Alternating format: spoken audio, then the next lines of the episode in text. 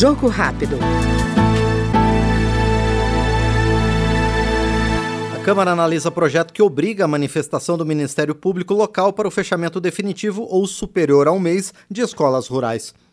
Segundo o relator da proposta, deputado José Ricardo, do PT do Amazonas, hoje muitas das salas de aula são fechadas por decisão exclusiva dos gestores municipais, sem que haja uma fiscalização por parte do Ministério Público. A lei de diretrizes básica da educação, ela é de 96 e ela não tinha uma definição clara em relação à questão do fechamento dessas escolas.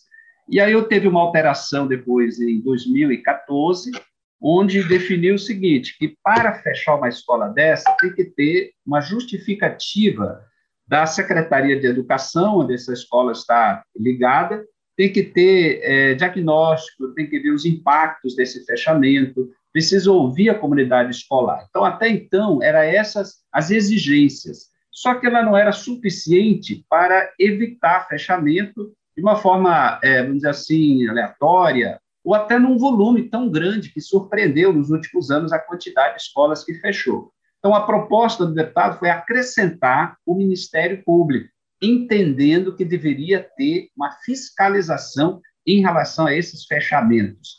Então, essa é a alteração que está sendo feita, que, aliás, foi questionada também lá na Comissão de Educação. O Jogo Rápido ouviu agora o deputado José Ricardo, do PT do Amazonas. Jogo Rápido.